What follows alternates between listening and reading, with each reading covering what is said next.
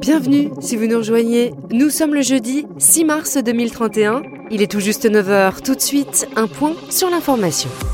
Le Kim Kardashian Center a ouvert ses portes ce matin à Sydney. Le tout premier centre expérimental de cryogénisation de la star américaine attire déjà les foules. De nombreuses personnalités ont déjà réservé une place pour l'une des 2000 cabines. Parmi elles, la chanteuse Madonna qui aurait déboursé plus de 1 million de dollars pour obtenir une place. Luxe toujours, le tout dernier pot de miel vient d'être vendu aux enchères. L'heureux acquéreur a dû débourser plus de 25 000 euros. Son identité n'a pas été dévoilée.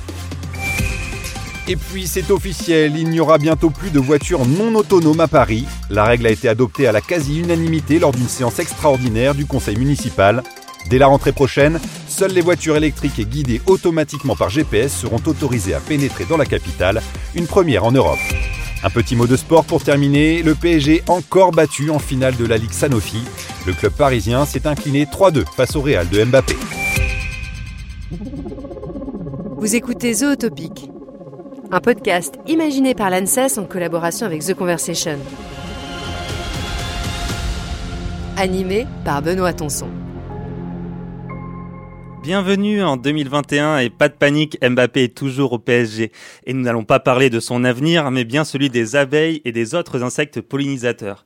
Alors cela fait de nombreuses années hein, que les scientifiques nous alertent sur la perte de biodiversité, avec un emblème très fort, l'abeille domestique, celle qui produit notre miel. Alors, le pot de miel va-t-il devenir un produit de luxe? Le déclin des abeilles est-il inexorable? Pour répondre à ces questions, j'ai avec moi Marie-Pierre Chauza. Vous êtes biologiste à l'ANSES, spécialiste des abeilles. Bonjour. Bonjour. Avec vous, Philippe Regnault, vous êtes directeur de la santé des végétaux également à l'ANSES. Bonjour.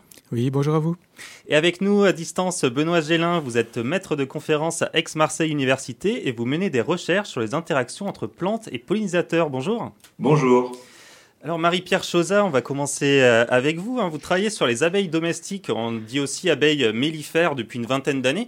Euh, finalement, quelle a été l'évolution des populations sur cette période et où en est-on aujourd'hui? Sur le sujet qui nous, nous intéresse aujourd'hui, il faut prendre en compte euh, l'ensemble des pollinisateurs. Si on regarde les chiffres sur, sur l'abeille domestique, par exemple, on peut voir effectivement une augmentation de 45% du nombre de colonies d'abeilles domestiques pendant les 50 dernières années. On voit qu'il y a des tendances nationales qui varient énormément, avec de très fortes pertes aux États-Unis, en Allemagne et en France, par exemple, et des augmentations en Chine, en Argentine et en Espagne. Et puis si on s'intéresse aux autres espèces euh, de, pollinisateurs, euh, alors là, il y a beaucoup d'études qui ont été euh, publiées.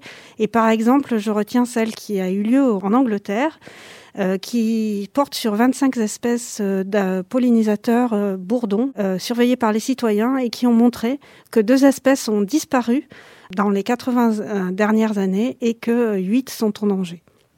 Benoît Gélin, c'est vrai qu'au-delà du miel, hein, les abeilles, comme l'a dit Marie-Pierre Chauza, sont euh, essentielles pour la pollinisation des plantes. Il y en a d'autres, hein, des insectes qui jouent ce rôle. Quelle est leur situation au-delà des, bourdons déjà évoqués? Oui, tout à fait. Quand on, quand on parle des pollinisateurs, en fait, cela recoupe euh, de nombreuses espèces d'insectes. Euh, on va retrouver ces insectes chez quatre grands ordres, principalement chez les lépidoptères, donc les papillons au sens large, chez les coléoptères, les scarabées, chez les mouches aussi, chez les diptères, notamment chez les diptères syrphidés, on a beaucoup de très bons pollinisateurs. Et quand on s'intéresse aux abeilles, on parle des, des, hyménoptères. Dans le monde, il y a environ 20 000 espèces d'abeilles, 1000 espèces à peu près, un peu moins de 1000 espèces en France.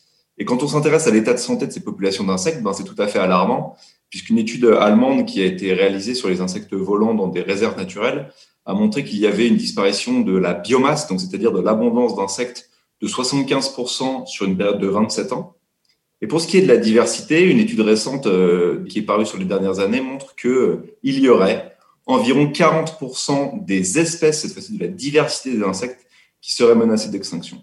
Quand on s'intéresse aux abeilles sauvages, particulièrement aux abeilles sauvages, eh ben, les chiffres de l'Union internationale de conservation de la nature sur la liste rouge des abeilles sauvages d'Europe parlent d'environ 10% des espèces qui sont menacées d'extinction et 25% des espèces de bourdons. Comment est-ce qu'une abeille pollinise une fleur finalement? Est-ce que tous les autres insectes euh, pollinisent de la même manière? En fait, la pollinisation, c'est le transport d'un grain de pollen d'une fleur vers une autre, des organes mâles d'une fleur vers les organes femelles d'une autre fleur ou de la même fleur. Ça peut être une pollinisation au sein d'une même fleur. Tous les insectes participent à la enfin tous les insectes que j'ai cités précédemment participent à cette pollinisation. La particularité des abeilles, c'est qu'il y a une particularité déjà morphologique. Et elles ont des, des poils branchus. Ces poils branchus leur permettent d'attirer, enfin de stocker une grande quantité de pollen. Et en plus, elles, elles se nourrissent à l'état larvaire comme à l'état adulte exclusivement de nectar et de pollen, ce qui en fait de très bons pollinisateurs. Philippe Regnault, justement, parlant de, plantes, hein, vous vous intéressez à la santé, à leur santé. La disparition des abeilles, est-ce qu'elle est due principalement aux pratiques euh, agricoles? Je pense aux pesticides, insecticides, etc. J'aurais tendance à reformuler la, la, question de façon un tout petit peu différente. C'est pas forcément l'agriculture au sens strict et dans les pratiques agricoles l'emploi de produits phytosanitaires qui sont la cause unique, euh, voire essentielle dans certains cas, euh, des problèmes qui sont constatés euh, sur une période euh, bien que récente, quand même relativement inquiétante et, significative. J'aurais plutôt tendance euh, à exprimer les choses de façon suivante. C'est la façon dont le paysage global euh, est géré, euh, est exploité, euh, est préservé, hein, selon les cas, qui va influencer la bonne santé euh, alors des colonies d'abeilles, bien sûr, euh, mellifères, euh, domestiques, mais également, bien sûr, de, des autres abeilles sauvages, et puis, ça a été souligné par mes collègues, de tous les autres insectes pollinisateurs. Donc l'agriculture, dans, dans cet écosystème, si je puis dire, elle a évidemment une place euh, éminente, puisque c'est elle qui euh, a en charge, entre guillemets, très très majoritairement, euh, la façon dont l'espace rural est occupé. Mais il faut pas oublier, je pense, comme principe de base, que pour une bonne santé de l'abeille, avant tout, il faut des ressources alimentaires, il faut du nectar, il faut du pollen, il faut des fleurs. C'est la base. Donc à partir de là, euh, une fois que l'on gère, que l'on exploite, que l'on protège euh, un paysage en s'assurant qu'il y ait suffisamment de diversité au niveau des fleurs, au niveau des espèces botaniques et suffisamment de continuité dans la production de nectar, dans la production de pollen au cours de l'année, déjà là, le paysage est beaucoup plus solide pour une bonne santé de l'abeille. Oui, c'est ça, parce qu'il leur faut des fleurs euh, toute l'année finalement. Alors toute l'année, en tout cas pendant toute la période de l'année où la vie de la colonie est la plus, euh, est la plus active. Par exemple, au, démarrage du printemps, euh, il est très important d'avoir les premiers pollens qui sont produits par exemple par les saules, euh, qui vont être importants pour le redémarrage de la ponte au niveau de, de, la colonie. Ensuite, on a tout, toute la période du printemps, de l'été, en fonction de la succession des cultures et puis de la succession de floraison des plantes sauvages qui vont apporter et du nectar et du pollen. Et puis on a les pollens tardifs qui sont très importants. Le lierre, par exemple, qui n'est pas forcément vu comme une plante très très bénéfique dans l'environnement, euh, eh c'est une plante qui est très importante pour la fin du cycle de la vie de, la colonie euh, au terme de, la saison. D'accord. Et Marie-Pierre Chauza, au-delà de du, paysage, hein, puisqu'on est on passé de l'agriculture plutôt au paysage, quelles sont les autres causes du déclin des abeilles? Donc je, reviens sur ce que disait Philippe à l'instant. L'aspect nutritif pour l'abeille est très important. Dans cette nourriture qu'elle trouve dans le, paysage, on peut, elles peuvent être confrontées à des présences de pesticides. Ça a été maintes et maintes fois euh, montré euh, par les travaux qu'on a menés au laboratoire de Sophie Antipolis, mais également euh, par d'autres équipes partout dans le monde. Il y a une exposition des abeilles et des pollinisateurs au, à des pesticides tout au long de leur, de leur vie et tout au long de l'année lorsqu'elles se nourrissent. Et justement, qu'est-ce que ça leur fait Alors, c'est néonicotinoïdes finalement? Alors, il n'y a pas que les néonicotinoïdes. Hein. Les néonicotinoïdes sont les stars, si je peux m'exprimer ainsi, puisque elles sont dans toutes les, bouches et dans tous les médias. Euh, il y a bien d'autres molécules euh, qui, sont présentes euh, dans la nourriture et dans l'environnement euh, des abeilles. Le cas des néonicotinoïdes euh, a été très étudié euh, par beaucoup d'équipes au niveau mondial. On a maintenant un corpus de données sur leurs effets. Et les effets qui nous préoccupent le plus, sont les effets qu'on appelle sublétaux, c'est-à-dire que ces molécules-là sont très toxiques, donc elles tuent les abeilles à un certain niveau. Oui. Mais elles peuvent aussi ne pas les tuer et avoir des conséquences sur leur comportement, sur leur physiologie, sur euh, d'autres traits euh, biologiques. Et un des effets de ces euh, insecticides qui a été montré et qui a fait grand bruit euh, dans le, la communauté scientifique, c'est l'effet sur l'orientation des abeilles. Oui. Il a été montré en conditions réelles de champ, lorsque ces abeilles sont euh, exposées à ces quantités-là, elles ont du mal à retrouver leur chemin euh, pour rentrer à la ruche. Ça, c'est un des effets qui a été montré et qui a fait grand bruit à l'époque et qui peut expliquer euh, certaines baisses de population des abeilles. Benoît Gesselin, est-ce qu'il y a d'autres causes? Je pense par exemple aux parasites peut-être? Alors, malheureusement, oui, nos, insectes pollinisateurs subissent beaucoup de pression par l'homme. On, on, peut citer effectivement les, la présence de parasites, la présence de nouveaux prédateurs également via les espèces introduites. On a un, gros problème pour les apiculteurs est évidemment la présence du, frelon asiatique. On peut parler également de l'accroissement des surfaces imperméables, c'est-à-dire l'urbanisation. On augmente euh, la superficie de, zones recouvertes de béton. Donc forcément, c'est de la nourriture en moins et c'est du sol en moins pour les abeilles. 75% hein. des abeilles nichent dans le sol, donc ont besoin de sol nu pour se reproduire. Et, euh, et, puis, on n'a pas parlé encore du, réchauffement climatique, qui est une menace euh, qui va, être, euh, qui va prendre de plus en plus d'importance sur les populations d'abeilles sauvages et de pollinisateurs sauvages. Ce réchauffement climatique peut avoir des effets sur des décalages phénologiques, c'est-à-dire que les, il va y avoir une désynchronisation entre la floraison et la période d'activité des pollinisateurs. Il peut y avoir également une désynchronisation dans la zone biogéographique de vie, puisque les espèces d'abeilles peuvent remonter plus au nord ou plus en altitude pour, euh, pour éviter les trop hautes températures et c'est plus difficile forcément pour les plantes. Et puis la dernière chose que je voudrais souligner, c'est la synergie entre tous ces éléments, c'est-à-dire que ça, on a du mal à le quantifier, nous scientifiques, c'est-à-dire que quand on vient euh, changer l'occupation du sol via l'agriculture, via l'urbanisation, quand on vient changer les pratiques via les pesticides, quand de nouveaux parasites, de nouveaux prédateurs arrivent et le réchauffement climatique également, ben, tous ces facteurs-là, ils n'agissent pas indépendamment, ils agissent en synergie. Et ces synergies-là, bah, ça crée un cocktail qui est tout à fait euh, délétère pour les populations de pollinisateurs sauvages. Et ça, c'est très difficile à appréhender, j'imagine. On n'arrive pas à faire des modèles euh, très sophistiqués pour euh, prévoir tout ça ben, en fait, le, on, on, est assez fort, nos scientifiques, pour euh, étudier des effets uniques, unimodaux, voire des effets en interaction. Mais quand il y a des, interactions multiples, ça devient très compliqué à évaluer. Et, euh, et surtout, d'un point de vue statistique, c'est également compliqué à traiter. Donc, ces, ces synergies-là, c'est vraiment un champ de recherche qui reste à, à creuser. Et, euh, et, je pense que dans les années futures, ça va vraiment, euh, ce champ-là va vraiment progresser. Marie-Pierre Chauza, vous voulez réagir sur cet aspect de synergie? Oui, euh, dans bien des domaines, euh, on va retrouver le même schéma, c'est-à-dire que beaucoup d'études sont dirigées sur l'abeille domestique parce qu'elle est facile à élever, parce qu'elle fait de grosses populations, parce qu'elle est présente euh, dans le monde entier pratiquement. Et donc, euh, on va, on va avoir des études qui, qui vont se concentrer sur cette espèce. Donc, sur les synergies, par exemple, c'est typiquement euh, le cas où on a beaucoup d'études qui s'intéressent au stress, pesticides plus nutrition, parasites plus nutrition, etc.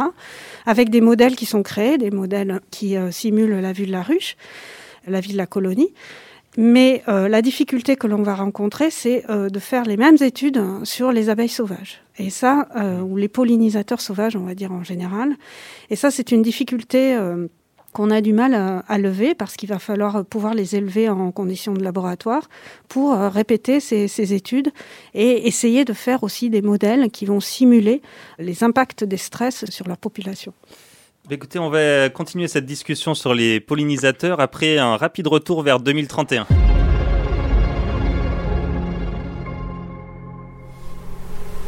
Quand on entre dans l'usine de Biscorp, le bruit est assourdissant. Par milliers, des essaims d'abeilles robotisées virevoltent à travers le grand hangar. C'est ici que nous faisons les derniers tests avant d'expédier les commandes. On vérifie que nos mini-drones réagissent correctement aux instructions. Actuellement, on en produit près de 50 000 par jour. Pour Kevin Abdelhaïd, ces mini-drones sont une solution inespérée pour reproduire le travail faramineux des abeilles. Grâce à un micro GPS intégré et des tentacules gluantes, il permet de polliniser des dizaines d'espèces végétales.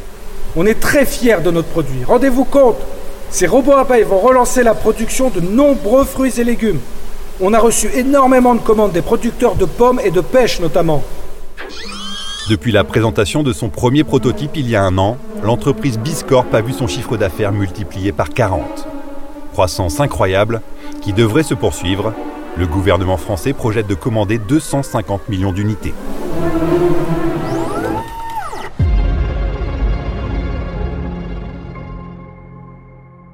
Et nous sommes de retour en 2021, toujours avec euh, Philippe Regnault. Bon, on n'en est pas encore à manger des pommes euh, produites à l'aide de petits robots, mais déjà aujourd'hui, quelles sont les conséquences de la baisse des pollinisateurs sur les espèces végétales, hein, qu'elles soient domestiques ou sauvages? Oui, ces conséquences, elles peuvent être euh, diverses et se manifester à différents niveaux. Euh, vous avez raison de le souligner, ça peut concerner bien sûr les plantes cultivées, la production de fruits, la production de, de légumes, peut-être de façon encore plus déterminante la production de semences. Euh, par exemple pour la production de semences de plantes oléagineuses, euh, l'intervention d'insectes pollinisateurs, eh en l'occurrence ce sont des abeilles domestiques que l'on utilise, est, vraiment, est vraiment déterminante. Par pour, exemple Pour qu'on ait une, bah, pour, par exemple des semences de colza, des semences de tournesol, c'est vraiment quelque chose d'important. Hein. Euh, alors autant c'est bien quantifié, bien pondéré pour la production de semences, en revanche l'impact sur les rendements au niveau de la culture, on parlait de la difficulté d'utiliser des chiffres tout à l'heure au début de, nos échanges, il est moins, il est moins évident à mesurer euh, et surtout disparate en fonction des variétés, en fonction des conditions. Hein. Mais il en demeure pas moins. Alors si on se déplace au niveau des productions fruitières et légumières, que cet impact il est évident. Il est d'abord quantitatif, parce que les rendements, euh, les tonnages de, production sont susceptibles d'être euh, d'être affectés. Et puis il est qualitatif. Euh, il est bien connu que pour la production de, fraises, par exemple, une fraise est d'autant plus belle au niveau de, de, sa taille, de, sa forme, que l'insecte est intervenu, intervenu pour la pour la pollinisation. Alors il y a également la problématique des plantes des plantes sauvages. alors il faut pas oublier que malgré tout, toutes les plantes et toutes les plantes plantes sauvages n'utilisent pas, n'ont pas besoin d'insectes pollinisateurs hein, pour leur reproduction et, pour la pollinisation. Oui, ça c'est important de le noter quand même. C'est important de le noter. Hein. donc il y a toutes les plantes qu'on appelle anémophiles, euh, pour lesquelles euh, la simple action du vent suffit pour assurer la, la pollinisation. Mais du coup, si on se repose sur ce scénario-là et qu'on envisage euh, une diminution drastique, voire euh, dans un scénario catastrophique, la, disparition des insectes pollinisateurs, eh bien, il est clair que les plantes qui ont besoin des insectes pour la pollinisation vont subir une perte de compétitivité absolument, euh, absolument dramatique. Et les plantes anémophiles vont avoir tendance, si en plus d'autres conditions pédoclimatiques, par exemple, le favorisent, à prendre le dessus. D'où un chamboulement en termes de biodiversité locale, voire souvent un appauvrissement parce que les anémophiles ont tendance à former des populations relativement euh, homogènes qui euh, provoquent un tassement, voire un écrasement de, la biodiversité. Il faut aussi bien garder en tête que, euh, alors là pour le coup le chiffre, il fait vraiment consensus au sein de la communauté, l'activité de pollinisation au global, elle est assurée au moins aux trois quarts par les pollinisateurs sauvages. Hein. D'accord. Donc il faut, c'est vrai que le, focus sur la sur l'abeille domestique mellifère, il est important, il est emblématique, vous l'avez souligné, mais euh, la problématique des pollinisateurs sauvages est absolument essentielle dans l'histoire quand on considère ce chiffre. Et du coup, il faut les considérer là comme une sorte de, au global, justement, tous ces pollinisateurs euh, sauvages, ou alors il y a vraiment aussi là une, une ou deux espèces euh, hyper importantes par rapport aux autres euh, Encore une fois, c'est une question d'échelle. Euh, en fonction euh, des régions du globe, en fonction des climats considérés et en fonction des pratiques réalisées sur le paysage, on va se retrouver dans du, dans du cas par cas. tout à l'heure, la question qui était posée, c'était est-ce que l'agriculture est responsable ou est-ce que les pratiques agricoles sont responsables Je disais que c'était la gestion du paysage qui était importante. il a été dit tout à l'heure que les, la plupart des abeilles sauvages utilisent le sol pour pouvoir se, se développer, pour installer leur nid. Bon, bah, par exemple, une pratique agricole liée au travail du sol, indépendamment des pesticides, là aussi peut avoir un impact. Hein, c'est pour ça qu'il ne faut pas avoir peur de considérer toutes les composantes de la chose, y compris au niveau de l'agriculture d'une part, et au niveau de l'apiculture aussi d'autre part.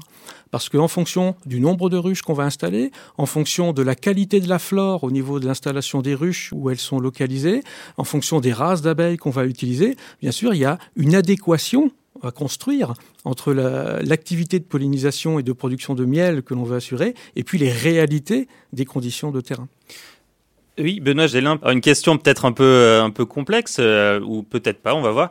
Est-ce qu'il est possible en tant qu'humain de vivre sans abeilles ou sans pollinisateurs?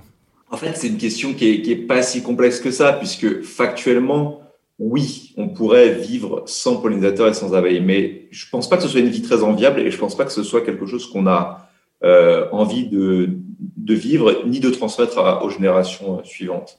Euh, vivre sans abeilles ou sans pollinisateurs au sens large, ça veut d'abord dire pour nous, d'un point de vue purement euh, euh anthropocentré, d'avoir une alimentation bien plus triste. On l'a déjà, on, l'a déjà souligné, euh, c'est-à-dire ne manger plus que des plantes anémophiles, donc qui sont reproduites par le vent, comme le, blé. Donc, euh, je dis souvent aux étudiants, imaginez un petit déjeuner sans, les, sans les abeilles ou sans les pollinisateurs, ben, vous avez plus de miel, évidemment, vous avez plus de confiture, vous avez plus de café, puisque c'est une plante qui est reproduite euh, par les pollinisateurs. Vous, euh, avez moins de lait également, parce que les vaches mangent pas que de l'herbe, elles mangent des plantes à fleurs. Et tout ça, ben, c'est forcément une vie bien plus triste, et puis c'est une vie en plus mauvaise santé. C'est-à-dire qu'on tout l'apport de vitamine C, l'apport de, de, certains lipides, l'apport de certains acides gras, eh ben, sera très fortement diminué sans pollinisateur. Et, euh, et puis, quand on parle de, des insectes qui se nourrissent des fleurs, il faut intégrer toute la chaîne trophique qui va à la suite. Et vivre sans pollinisateur, sans les insectes qui se nourrissent des plantes à fleurs, c'est aussi vivre sans oiseaux, c'est aussi vivre sans chauve-souris, c'est toute la chaîne alimentaire qui est très fortement impactée par ça et je suis pas sûr qu'on ait envie de ce monde-là. Donc oui, factuellement, il est possible de vivre sans abeilles et sans pollinisateurs et manger que du pain et de l'eau, mais je ne suis pas sûr que c'est un monde qui soit enviable. Justement, Marie-Pierre Chauza, euh, au-delà des plantes, quelles seront les conséquences d'une perte massive de ces, de ces abeilles ou de ces autres pollinisateurs? Bah, tout ce qui vient d'être euh, décrit s'appelle euh, les services écosystémiques, qui sont euh, un ensemble de facteurs qui rendent la, vie humaine possible, comme euh, par exemple les mécanismes qui font que l'eau est rendue propre par, euh, par la nature, les mécanismes qui régulent les maladies et le climat, et les mécanismes qui conduisent à la pollinisation de l'ensemble des, des cultures et aussi des plantes sauvages. Les services de pollinisation ont été chiffrés à 15 milliards d'euros au niveau de l'Europe et qui sont attribués aux abeilles dans le cadre des, euh, de l'écosystème. Parce que là, on estime euh, ce coût parce que ça coûterait 15 milliards de le faire à la main finalement. Ah bah, ça coûterait beaucoup plus. J'imagine. Ouais. Parce que un service de, de pollinisation par une abeille, hein, c'est euh, des milliers de visites de fleurs par jour. Hein. Ouais. Vous avez certainement vu ces, ces, pollinisations à la main, qui nous, des, des images qui nous viennent de Chine, où des gens sont perchés dans des pommiers avec des petits pinceaux et qu'ils passent sur euh, chacune des fleurs pour polliniser les fleurs en l'absence de, de pollinisateurs justement. Euh, le coût qu'engendrerait un tel service en Europe est difficilement euh, chiffrable. Je vous propose de marquer une petite page de publicité.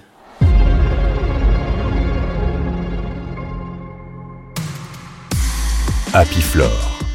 Les roses ont disparu, mais pas l'amour. Pour la Saint-Valentin, offrez-lui les fleurs d'autrefois. Tulipes, jonquilles, narcisses ou orchidées. Happy Flore redonne vie aux fleurs disparues et fait renaître l'amour. Attention, les produits Happy Flore sont déconseillés aux enfants, aux personnes de plus de 28 ans, aux asthmatiques, aux femmes qui ne sont pas enceintes et à tous ceux sensibles aux allergies. Happy Flore. Pour des émotions d'aujourd'hui.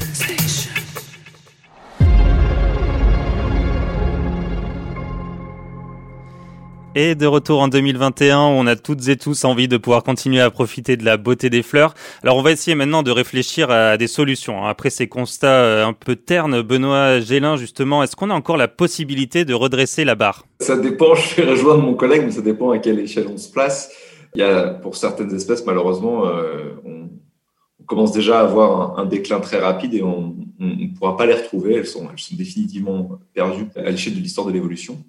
Est-ce qu'on a encore le temps de redresser la barre pour les populations qui sont encore euh, à peu près en bonne santé? Oui, tout à fait. On peut le faire et je pense qu'il faut, euh, il faut pas baisser les bras. Il faut choisir des bonnes pratiques de gestion. Et la première pratique de gestion à effectuer, c'est euh, mon collègue qui l'a souligné tout à l'heure, c'est il faut augmenter la ressource florale.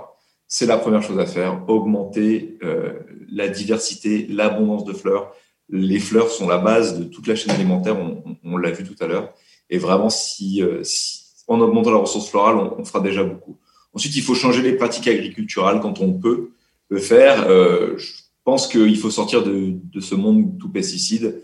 Il faut essayer d'aller vers plus d'agroécologie. Quand on voit que les, les néonicotinoïdes sont réautorisés, c'est quand même problématique. Euh, en tout cas sur la, sur la culture de la betterave. Euh, il faut, il faut, voilà, il faut, il faut changer nos pratiques agricoles absolument. Il faut aussi changer nos pratiques d'occupation des paysages. Euh, on continue à étendre nos villes, on continue à, agrandir euh, les, surfaces imperméabilisées où le béton recouvre tout le sol. Et ça, faut, faut, casser ce béton, faut le réouvrir, faut mettre du sol, faut mettre des fleurs, faut mettre des ressources. Ça, c'est vraiment le mot d'ordre absolu, c'est mettre des ressources. Et puis enfin, je pense que ça, c'est à, plus grande échelle et à plus long terme, il faut prendre à bras le corps le sujet du réchauffement climatique avant qu'il ne soit trop tard. Philippe Regnault, justement, là, je rebondis sur ce que vient de dire euh, Benoît Gélin sur le. Il faut planter plus de fleurs. Très concrètement, enfin, il faut avoir plus de fleurs. Très concrètement, qu'est-ce que ça veut dire? On en plante, on laisse faire le paysage et elles vont réapparaître toutes seules. Comment ça marche? Bon, laisser faire le paysage, ça peut marcher.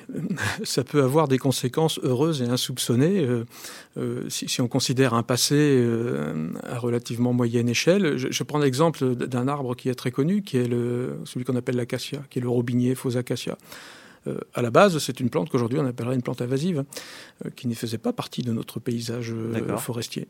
Aujourd'hui, elle est bien implantée, elle atteint une situation d'équilibre. Tout le monde est heureux d'avoir des acacias dans les, dans les bosquets. C'est une plante mellifère qui permet la production d'un miel très apprécié. Donc, de temps en temps, en laissant faire, on a des choses, on a des choses heureuses.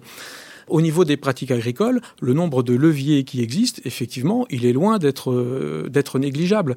Euh, on peut favoriser euh, l'implantation de haies, alors des haies adaptées, par exemple, qui vont permettre le développement de la ronce attractive, nourricière pour les abeilles. J'ai parlé du lierre tout à l'heure, favorable aussi avec l'installation du lierre.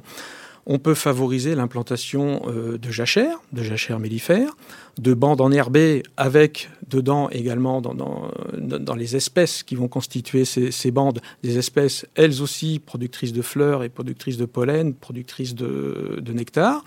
Euh, un travail du sol adapté pour éviter justement la destruction systématique des nids des espèces sauvages et notamment des abeilles, euh, des abeilles solitaires qui sont importantes aussi pour la, pour la pollinisation. Oui, justement, ça c'est vrai qu'on ne l'a peut-être pas assez souligné. Hein. Les abeilles ne vivent pas toutes en ruche et en colonie avec d'autres abeilles. D'où l'importance du travail du sol dont je parlais tout à l'heure, qui doit aussi faire partie des choses à, faire évoluer. Hein. Et puis alors sortir du tout chimique systématique à grande échelle, il faut raisonner bien sûr les choses euh, au maximum.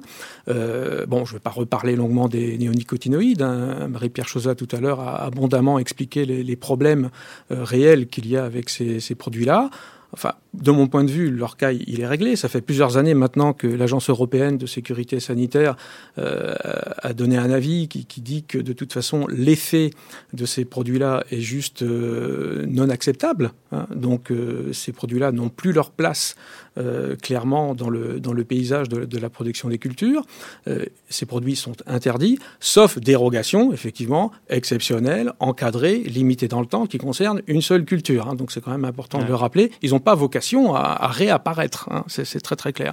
Donc il y a, d'autres enjeux derrière, hein, évidemment, c'est quand même assez, assez compliqué, mais les choses ont été très bornées, très cadrées et surtout limitées aussi dans, dans le temps. Hein.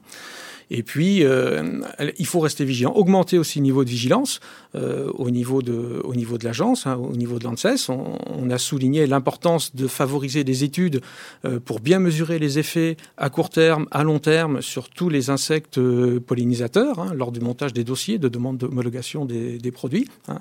Et puis, on a souligné aussi l'importance de mesurer l'impact non seulement des insecticides, mais de tout produit phytosanitaire qui peut être appliqué sur les plantes en période de de, butinage des abeilles. Hein.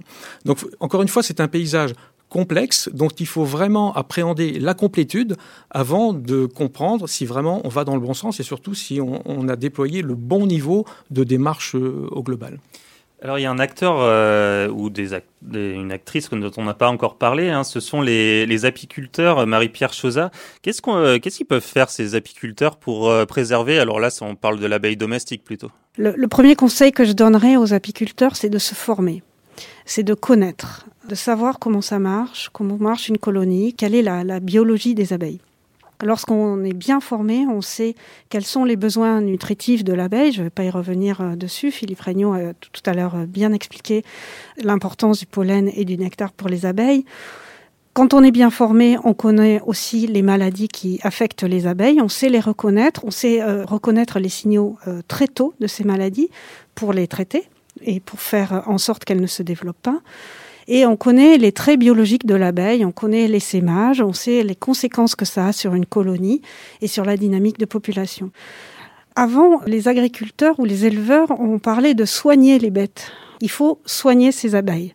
Il faut savoir s'en occuper, il faut savoir les nourrir s'il le faut, il faut savoir les traiter contre les parasites, notamment varroa quand il le faut, bien les traiter. Il faut savoir euh, rééquilibrer les populations euh, dans les colonies quand c'est nécessaire.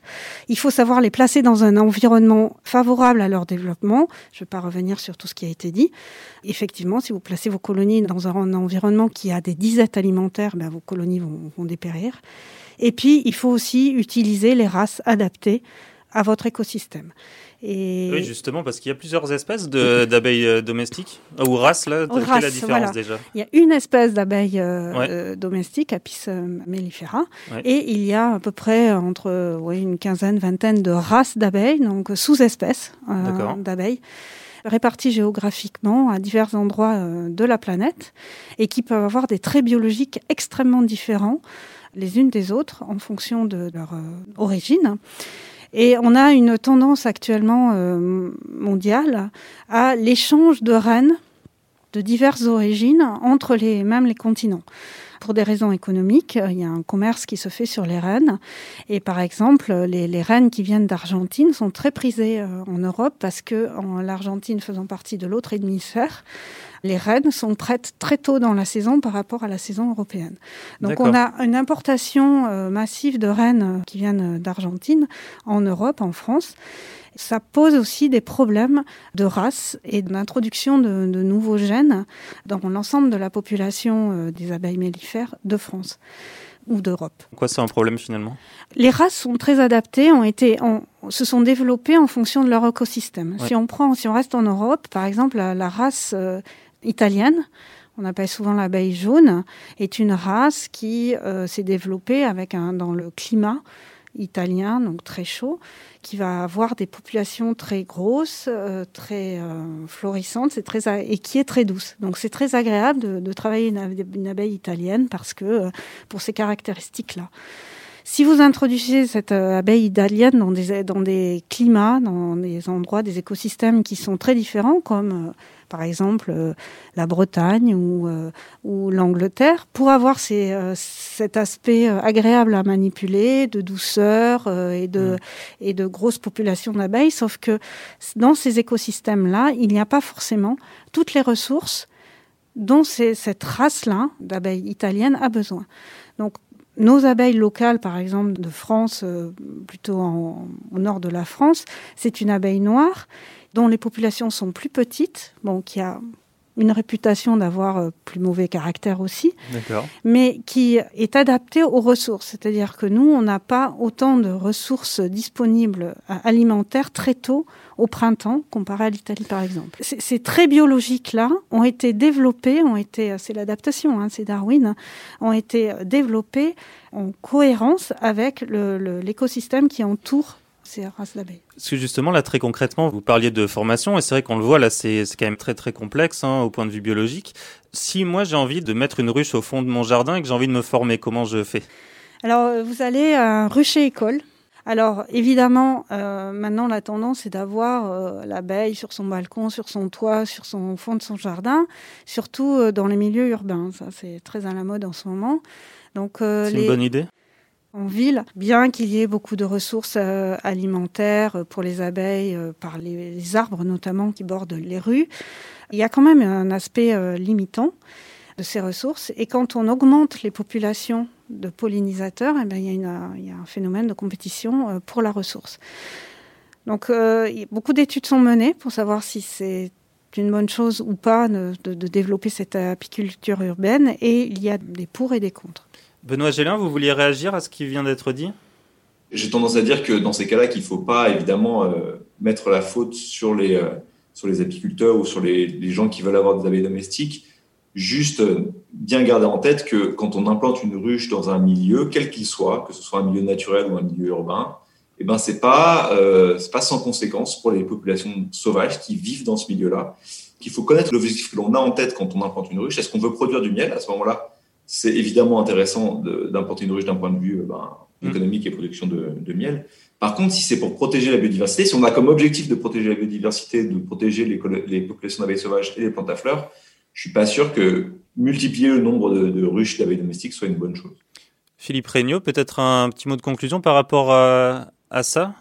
Je pense qu'on a souligné l'importance d'un principe de base euh, qui repose sur l'association euh, multimillénaire entre l'abeille et, les fleurs.